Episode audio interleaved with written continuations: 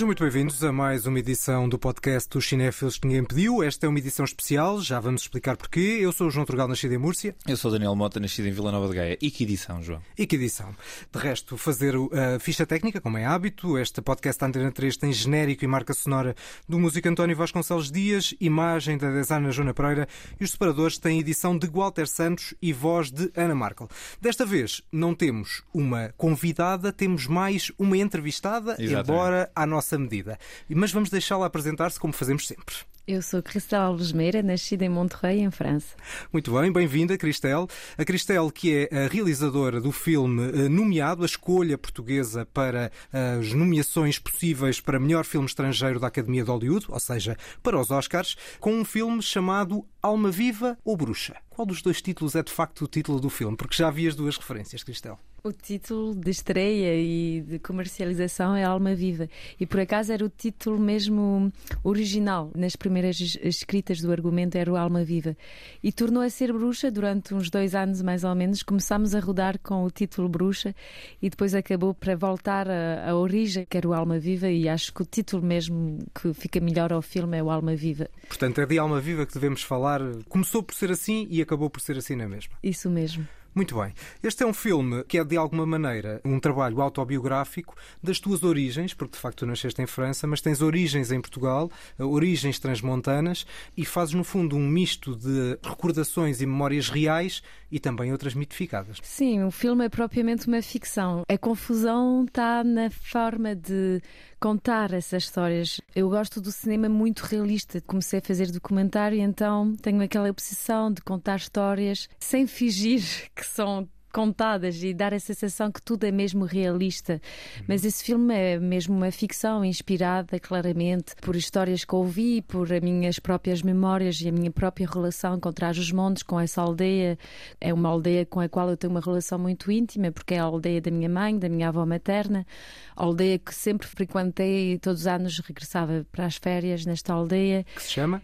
Uh, Junqueira e graças ao Covid, porque no início era, tínhamos que filmar em várias zonas de Trás-Montes e graças ao Covid decidimos centralizar tudo nessa aldeia. Foi muito lindo porque a aldeia tornou-se um decor de cinema, as casas tornaram-se decors, as montanhas ao lado, as pessoas até entraram todas quase no filme e foi assim uma, uma aventura familiar e coletiva à volta desse filme. De facto, foi essa experiência que acabou por misturar a ficção e o documentário, em que as próprias pessoas da aldeia trouxeram algo ou bastante ao filme. Sim, bem, as pessoas da aldeia e outras dos herdadores passaram por audições, casting, e foram escolhidas pela ligação que eles têm também com esse, esse território, mas também pelos rostos deles, as vozes deles, a forma de viver deles. E eu costumo dizer que para contar um território, claro, são as paisagens, mas os rostos também dos atores são como paisagens. E é, o filme parece quase antropológico e ao mesmo tempo é um filme quase fantástico também, e é Sim. uma comédia e é muitas coisas. É ali uma, uma mistura de tonalidades e umas camadas de leituras diferentes, mas hum, tem assim um ar quase antropológico porque tinha essa obsessão de fazer que as pessoas falem como se falam lá nas, nas aldeias, que falam também como os imigrantes com aquela mistura de francês e de português. Esse dinheiro que está na conta da mãe é nosso, é teu, é do. Eu já disse que esse dinheiro é, meu, caralho! É para pagar Para a pedra, está bem? E digo já, se essa maluca não pagar a pedra. Que a mãe fica sem pedra, é isso? A mãe não é nenhum está cão. bem? Qu'est-ce qui se passe là C'est l'argent. C'est la mère du diable. Essa é a minha obsessão, a credibilidade no cinema, que é também o meu gosto de espectador de acreditar no que vou-me contar. O próprio elenco, quanto dele é que é constituído por atores amadores, digamos assim, atores que não são atores e que estão, no fundo, a desempenhar o seu próprio papel? Não são só atores não profissionais, também Sim, temos sim, presença claro, de atores profissionais. É, é importante também relevar a presença deles, porque sem eles não era possível. Ana Padrão, Jacqueline Corrado, elas tiveram muita, muita generosidade também de aceitar esse modo de trabalho com pessoas que não têm experiência de Uhum. cinema e a qualidade dos não profissionais é de ter aquela espontaneidade, aquela intuição. Eles podem eh, chegar a ser atores porque eles estão a confiar em mim, no olhar que eu vou pousar eh, neles, mas eles também são guiados pelos atores profissionais que estão a partilhar o mesmo platô com eles. Eu acho que é uma coisa curiosa, e eu próprio comentava com o João e agora também comento contigo, uma das coisas que mais me impressionou, tanto na, na longa, tanto no Alma Viva, como depois no teu trabalho anterior das curtas-metragens, é que se nota que tu conheces o que estás a retratar, ou seja, a luz que, que eu estou a ver ali é a luz daqueles sítios, a maneira como as coisas existem naqueles sítios, a maneira como as pessoas falam, é muito própria daquele lugar e só podia ser feito por alguém que conhece aquele lugar de forma muito, muito íntima, muito, muito intrínseca. E eu ainda para mais noto, e diz-me se eu estou errado, noto uma evolução na própria forma como tu foste criando esses momentos trazidos pelos atores não profissionais. Na primeira curta que eu vi, tu fazias de, de mãe, né? E a ideia com que eu tenho é que tu estás a provocar as situações. E então no primeiro filme, por exemplo, mesmo o som das pessoas não está completamente perfeito, enquanto que no segundo, na segunda curta que vi, no, no campo de vibras, o som já está perfeito, de repente as pessoas já estão super bem captadas, vemos algumas personagens que também compõem depois o próprio universo do Alma Viva. E eu queria te perguntar um bocado, de um ponto de vista de realização e mesmo de, de trabalho no, no set, se to, são todas provocadas, se algumas pessoas tu dás falas e as pessoas depois interpretam à sua maneira, se tu deixas correr a câmera e deixas que as coisas vão acontecendo, como é que tu costumas abordar essa altura do processo? Obrigado pela pergunta, que é muito interessante, mas uh, não é fácil responder porque não há uma receita para todos os filmes iguais. Claro. Quer dizer, cada filme vai ter uh, um processo. Mas o que pode ligar os filmes todos, e até o Invisível Herói também foi feito assim, sim, sim, com, sim. com provocação do real. Vou criar uma situação e aquilo vai criar cinema e a situação que eu estou a querer contar. Para conseguir, uh, tenho que ter muita fé no impossível, porque é um desafio bastante grande de acreditar que podemos provocar o real. Não há improvisação propriamente. O argumento está sempre muito escrito, até no okay. Sol Branco. Okay. O, Logo na primeira curta está tudo escrito, escrito, mesmo aquelas reações das pessoas na praia. O que está escrito é: protagonista vai chegar na praia, a mãe, e vai pedir à gente que está lá se eles não encontraram uma menina desaparecida. Certo. E depois, essa situação que é ficção vai se confrontar à realidade do terreno, que é uma praia, uma barragem do Azibo, e ver como é que as pessoas reagem viagem. Vir uma menina de 9 anos? Não vir uma miúda de 9 anos com o cabelo por aqui com um vestido de branca de neve? Não? Ah, lá está, a reação das pessoas é, A reação é, é das pessoas é que é espontânea. Okay. E foi mesmo assim que foi mesmo criado também o Invisível Herói. Foi inteiramente pensado assim. Só tínhamos um ator que propriamente conhecia a ficção, que era o Duarte Pina, que é o protagonista. E que é ele é vai ao encontro das pessoas na rua. Aquelas pessoas aceitam entrar no filme, mas não sabem o que, é o que vai, vai acontecer. acontecer. Okay, okay, e ele já sabe o que eu estou à espera. O Duarte é cúmplice e ele sabe o que nós estamos a querer da cena. E Sim. então ele vai orientar o diálogo para criar a situação que eu estou a, a procura para o filme. Já íamos ao Invisível Herói, porque se calhar é, um, é uma curta um bocadinho diferente da, das tuas outras curtas e desta longa.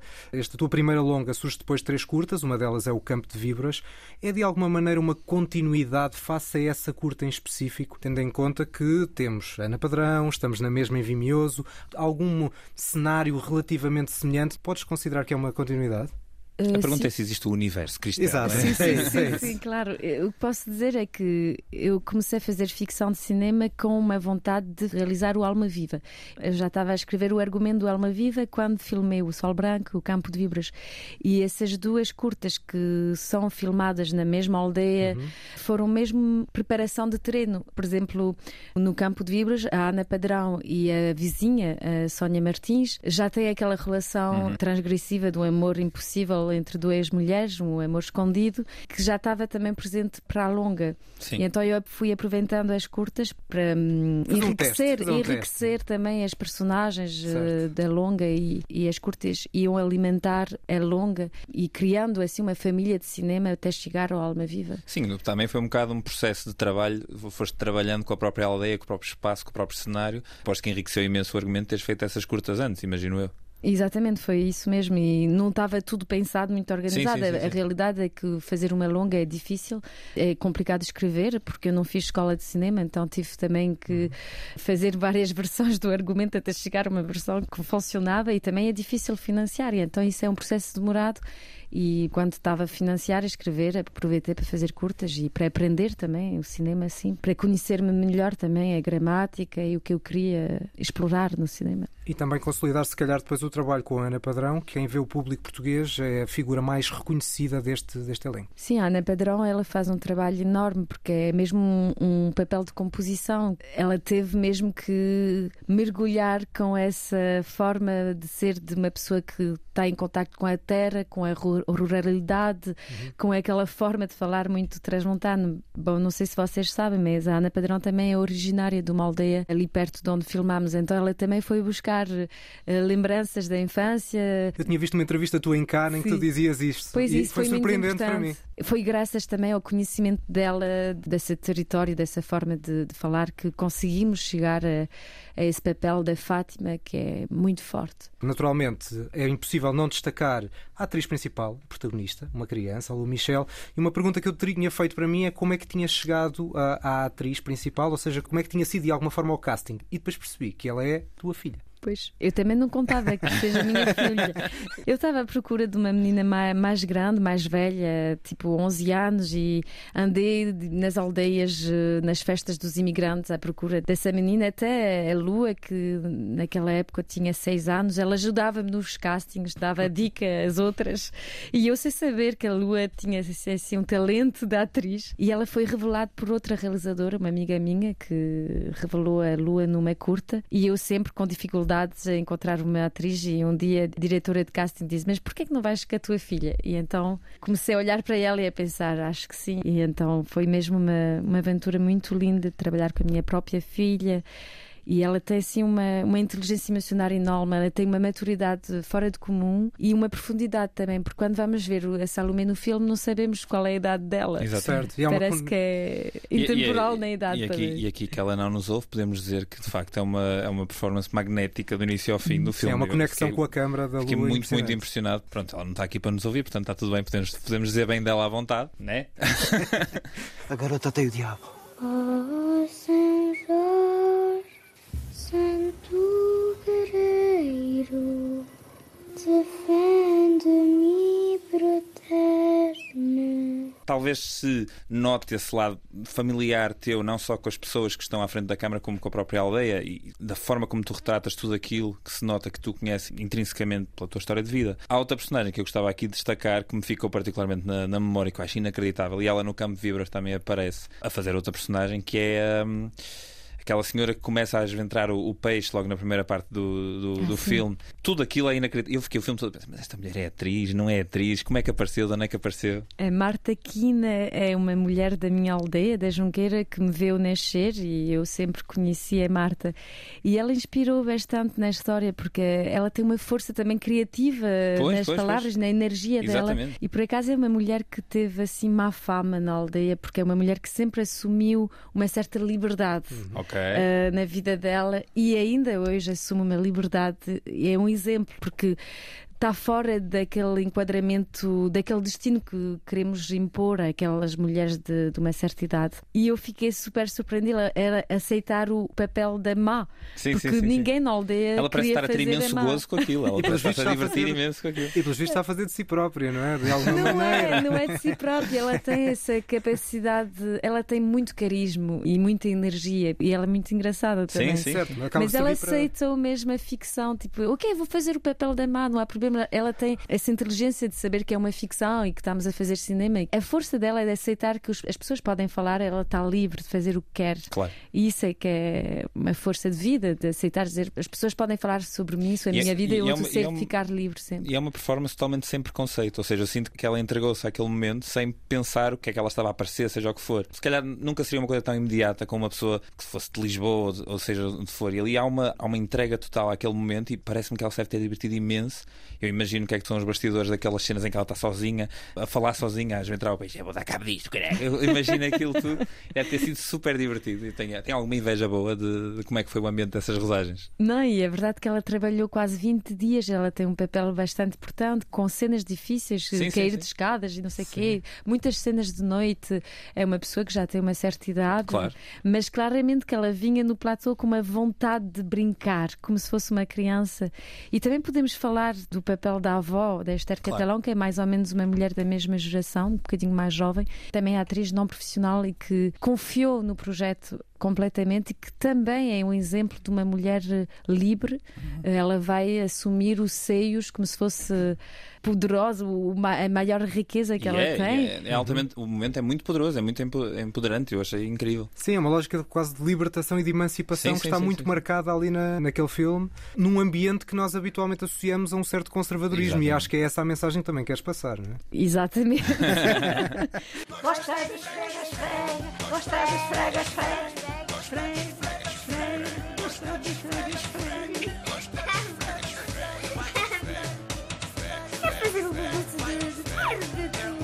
Eu estou muito fascinada pelas mulheres que têm a coragem de emancipar-se, de ser transgressivas num meio tão fechado. Claro. E claramente que o filme é dessa forma, é um filme feminista. Sim. E até o facto de voltar a abrir a questão das bruxas, voltar a essa memória da nossa história, não só da história portuguesa, mas da história de- da Europa e do mundo. É, As daqueles mitos bruxas estavam, é? estavam Sim, todas. um lado gótico também. Exatamente, a bruxa é a figura mesmo que as feministas nos anos 70 também voltaram Uhum. a pôr como um símbolo, porque é o símbolo também das nossas memórias e temos que questionar ainda porque é que tivemos que criar essas figuras de bruxas para pôr de lado as mulheres que não queriam ser, estar na linha, Hum. Não não, é? queriam seguir Certo, a- a linha exatamente. conservadora. sim. Exatamente. Um dado muito interessante é também a fotografia, e acho que é impossível não te perguntar sobre a tua colaboração com o Rui Poças, que tem um trabalho internacional com eh, realizadores como Ira Sex, como a Lucrécia Martel, e também de filmes portugueses muito marcantes, com uma fotografia muito marcante, como o Tabu, o Ornitólogo. Foi muito importante para ti continuares a tê-lo depois de- da colaboração no Campo de Vibras? Sim, eu quando contactei o Rui Poças no Campo de Vibra já estava com a alma viva a escrever Ah, pois, e já estava a pensar na Já estavas a longa. pensar Então eu pensei, temos que fazer uma curta para chegar até Lá está o outro Alma Viva, work sim, in outro, progress, é? outro work in progress, exatamente.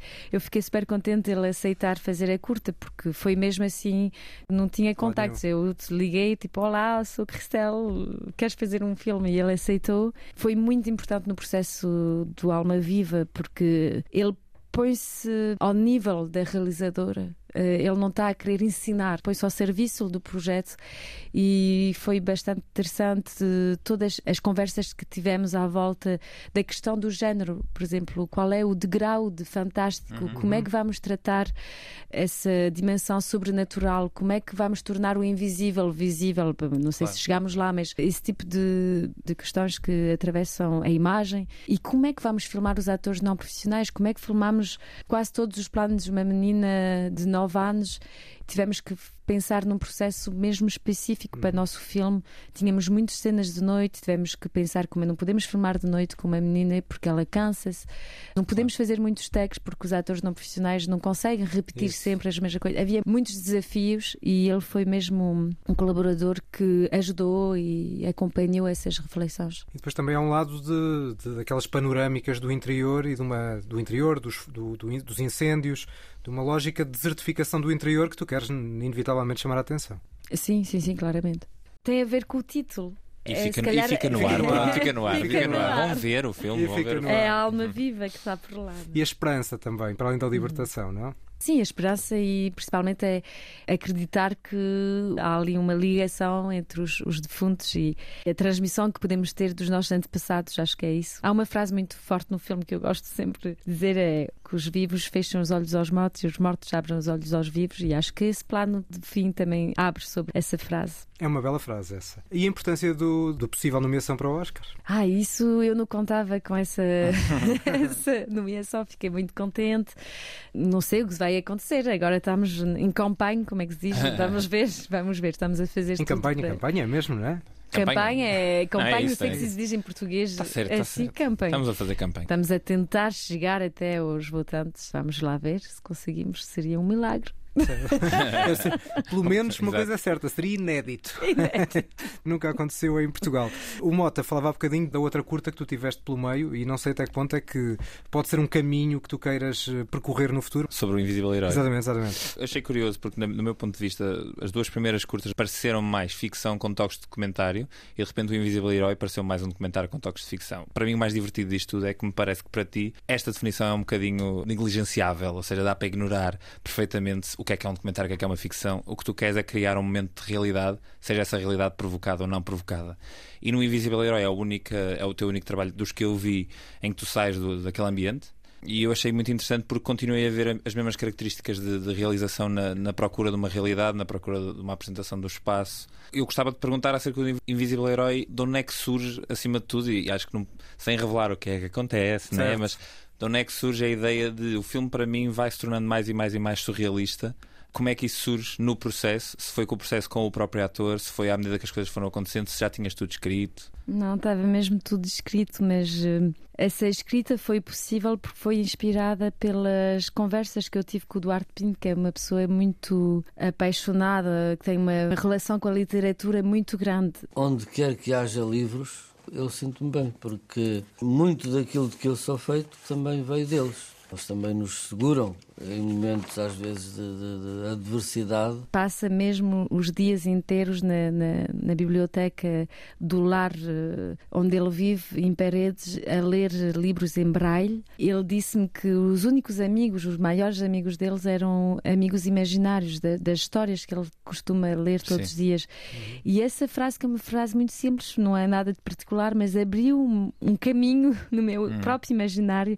e pensei fazer um retrato do homem assim solitário, porque sentimos um homem solitário que está para sair daquela solidão, está a querer ir ao encontro de pessoas na rua e ao encontro também de uma certa poesia e de histórias que se vai contar e, e amigos fantasmagóricos que é o Leandro uhum. sim uh, um, mundo, um mundo de fantasia de facto, é um mundo, mundo de fantasia era a forma de entrar no ponto de vista desse homem cego, solitário, que tem essa abertura sobre a, a poesia e o onirismo. Mas estava tudo muito escrito. Eu queria só convidar a ver a minha última curta, que em Portugal ainda não foi muito mostrada, que se chama Tchau Tchau, que foi uma curta que fizemos em casa com a Lua Michel também, porque éramos para filmar o Alma Viva em 2020 e chegou o confinamento e então tivemos que esperar um ano antes de ir filmar.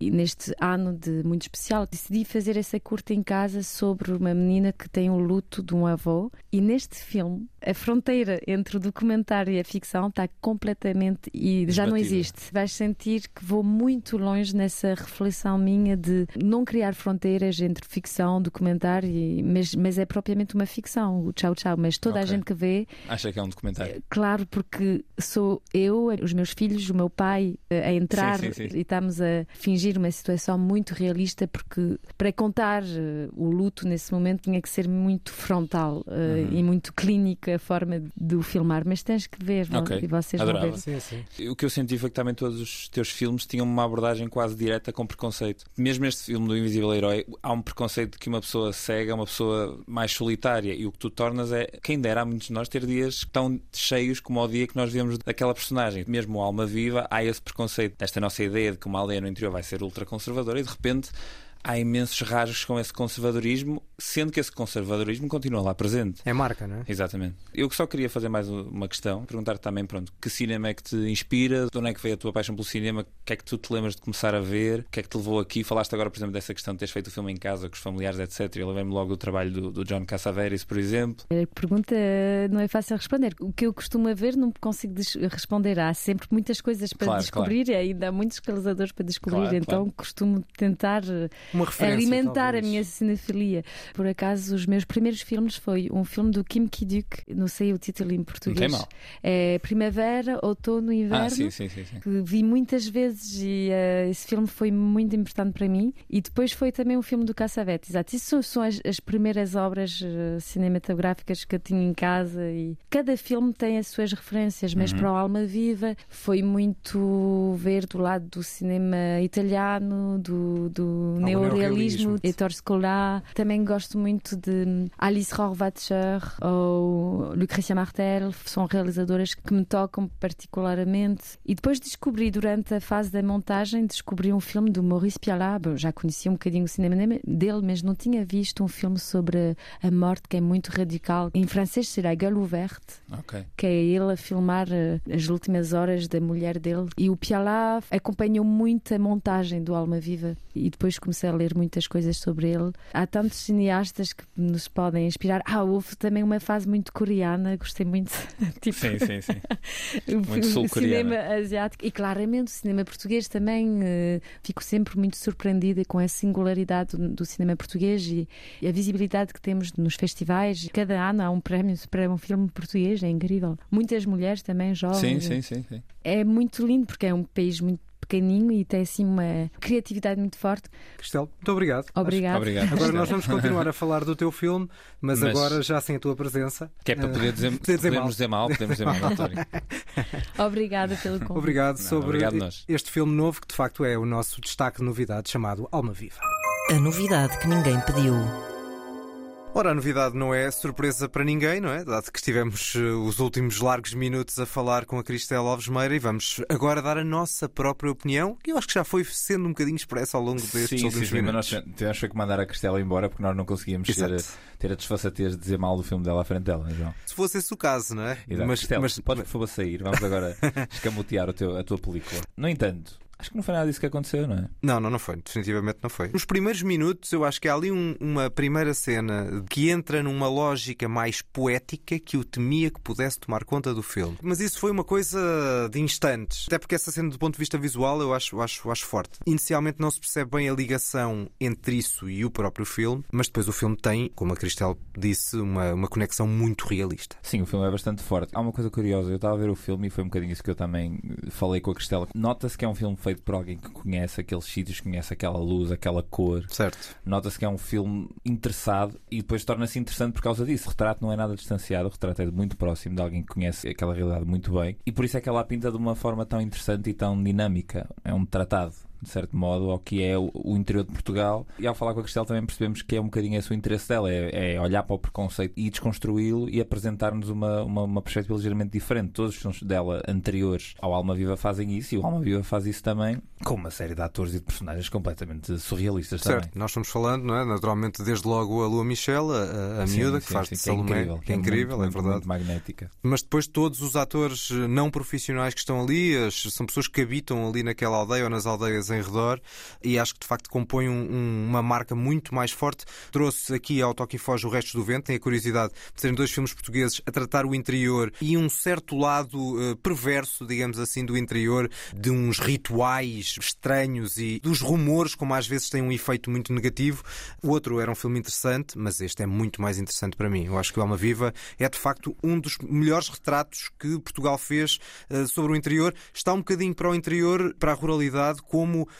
para a lógica urbana nos melhores filmes do Canis, por exemplo, para mim. Pois eu acho que o filme tem isso. Depois tem uma série de cenas de antologia. Assim, há um funeral no filme, não vou dizer de quem, mas há um funeral no filme. Toda essa cena é antológica, a forma como a encenação está conseguida, a forma como as personagens entram e saem de campo e entram de- e saem da ação. E como Ah, culmina tudo, não é? Estamos a falar sim, do final, sim, não sim, iremos, sim. não iremos isso dizer. não vamos dizer, mas o o final é impressionante. E acho que até dá um tom, como referimos na entrevista à Cristel, um tom mais positivo, que se calhar também interessava para não ser um filme com uma carga toda negativa e a própria Cristel sente-se que não só conhece essa realidade, como nutre uma paixão por aquela realidade, não é?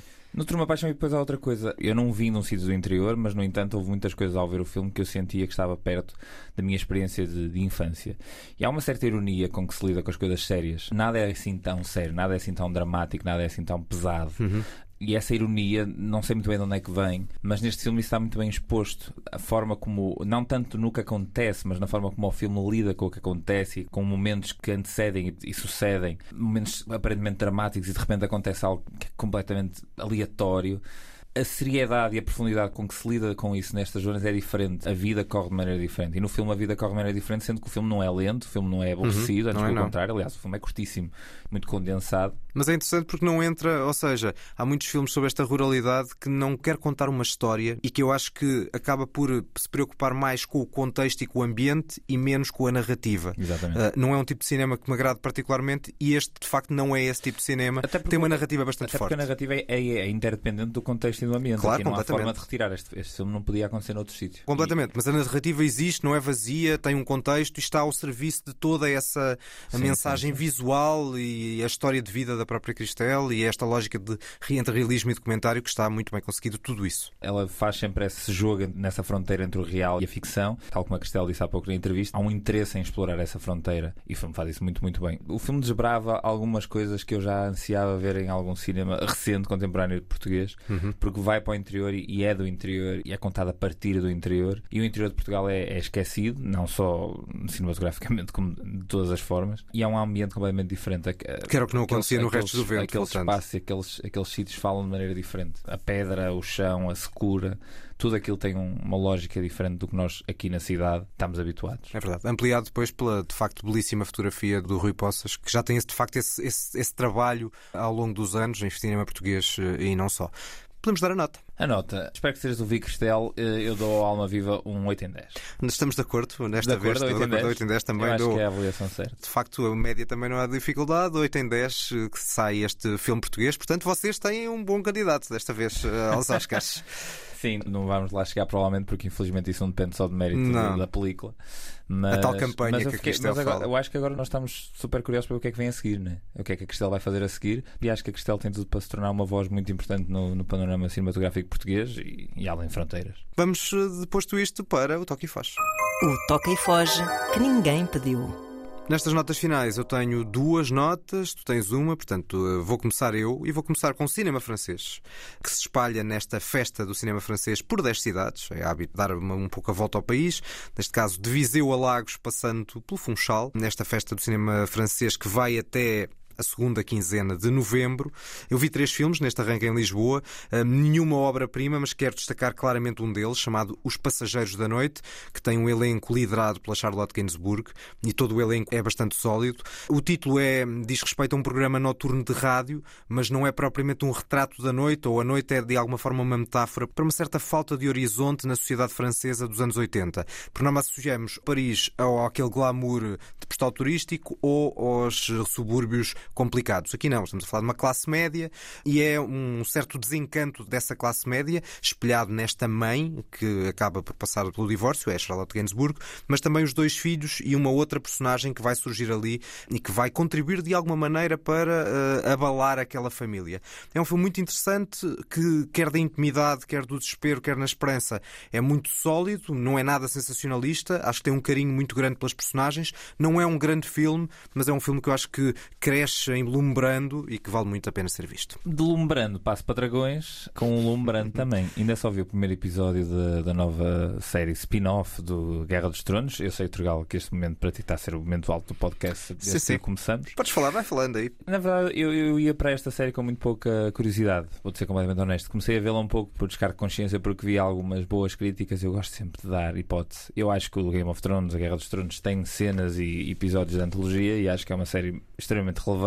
Fui para esta série a tentar perceber se havia algum tipo de, de- de interesse. Ao fim do primeiro episódio, achei que talvez vá continuar, mas temos aqui uma trama muito diferente, não tão política e muito mais baseada em, em bem versus mal, ou lá o que é. Mas há uma evidente redução da qualidade técnica e fotográfica e de edição e de atores, enfim. Pode ter alguma coisa a ver com o financiamento. Não sei. O orçamento porque- é mais porque A baixo? verdade é que esta, esta série, apesar de eu estar aqui a dizer essas coisas todas, a série está a ser um sucesso. É a série mais vista do ano, da HBO, etc. Tu é que és esquisito. Eu é que sou esquisito e acho que estou a ficar esquisito com a idade. No entanto, eu revi o Game of Thrones há relativamente pouco tempo e eu acho que a série continua a ser boa, mas é, acho que isto era desnecessário. Pronto, façam outras coisinhas tão giras cá para fazer. Depois desta crítica aos dragões e a Jon Snow, estou a dizer o pouco João, que sei. João, João das Neves. O pouco que sei, eh, e o pouco que sei ter estado em Dubrovnik, onde também eh, tem uma grande simbologia relacionada com o Senhor Foi dos Anéis. filmado, foi lá filmado. exatamente, por ter sido lá filmado. Mas não, Senhor dos Anéis, a Guerra dos Tronos. Guerra dos Tronos, exatamente. Mas para ti é igual. Não é igual, Ah, não é igual porque eu vi os três Senhores dos Anéis, vi os três filmes de Peter Jackson, ao contrário da Guerra dos Tronos que não vi. 44 horas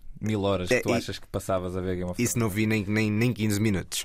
Fecho com um ciclo de cinema, mas que não é só para destacar o ciclo de cinema. O ciclo chama-se América 70, dedicado ao cinema americano dos anos 70, numa nova sala de Lisboa, e é por aí um pouco que vou pegar. Mas primeiro falando do ciclo, a partir de hoje, sete quintas-feiras, sete filmes americanos de sete realizadores emergentes que começaram a ter grande peso nos anos 70. Estão aqui nomes como Cassavetes, Lumet ou Scorsese. Este ciclo abre com o filme Destinos Opostos Five Easy Pieces, de Bob Raffleson. Não sei bem como é que foi esta escolha, porque faltam, por exemplo, nomes como Chimino, De Palma ou, ou Coppola. Mas mais do que do ciclo, este ciclo América 70, interessa-me de facto falar de surgir um novo, uma nova sala de cinema, que é sempre uma, uma coisa importante. É este cinema Fernando Lopes, no espaço da, da Lusófona. Ah, eu já lá estive. Eles tiveram uma retrospectiva do Ruben Ostlund, que foi destaque na nossa, no nosso último episódio. Ah, não só o Quadrado e o Força Maior, que já tinham tido estreia em Portugal, mas os filmes anteriores que não tinham estreado em Portugal. É uma bela sala, merece uma visita e é sempre útil quando ah, surgem novas salas. Em Lisboa já há muito, muitas salas de cinema, mas também houve muitas salas independentes que foram fechando. Portanto, é sempre útil quando isto acontece e, naturalmente, ainda seria mais útil se houvesse outras salas espalhadas pelo país. Depois temos noção da, da desigualdade em termos de acesso ao cinema ah, nos outros pontos do país. Tomem lá uma crítica social por eh, João Turgal. É um pouco isso, mas também é de facto o Uma desafio. crítica não é? cultural, na verdade. Estás a criticar o nosso Ministério da Cultura. Eu estou basicamente a, a- a constatar um facto. É estou a verdade, constatar um facto. Não é? É um facto. Há muitas cidades, capitais, distrito, que não Sim, têm sim, sim, um cinema, é? E portanto isso é, é sempre um motivo de. E não é que o cinema seja pesar. uma coisa que se restringe a apenas passar filmes. Pode fazer tudo o que eles quiserem. Né? Pode fazer uma exibição de óperas, pode fazer uma exibição. Certo. O cineteatro, não cineteatro, e há muito, essa, há muito isso. E mesmo quando há alguma programação, não tem uma, uma diversidade de filmes que chegam a Portugal e que muitas vezes não chegam a esses sítios. São de facto as despedidas. Sigam-nos no Facebook, Instagram, deste podcast Antena 3. Como é hábito, mandem-nos mensagens. Nós estamos sempre prontos a receber os vossos desafios. Não é Desafios, críticas, eh, facadas nas costas. Acho É que ainda não houve. Acho que ainda não Houve, houve. houve muitas críticas ao facto de ter escolhido o piano como filme a não ver da Palma A vida é assim, a vida é feita de desencontros. Até tu próprio ficaste um pouco a pensar se É, eu, eu vou, vou rever o filme assim que possível. e vais ver que é uma obra-prima. se trazer para o Toque e e vou dizer: Afinal. O filme é uma cagada. Ou não, ou não, não é? Ou não. Vamos ver. Até à próxima. Até à próxima, que é já na próxima semana, porque este foi um episódio especial no contexto da entrevista à Cristela Alves Meira. Para a semana voltamos com a nossa viagem aos Oscars. Eu vou fazer melhor- a minha melhor tentativa de sotaque transmontano. Enfim, já, já, já estraguei tanta língua e tanto sotaque aqui que também isto não há de ser nada. A dada altura, a personagem da avó da Salomé no Alma Viva diz o seguinte: Tens de ter muito cuidado, minha filha. Com o dom que tu tens, Tu tens o corpo aberto. Perfeitíssimo. Obrigado. Ou não.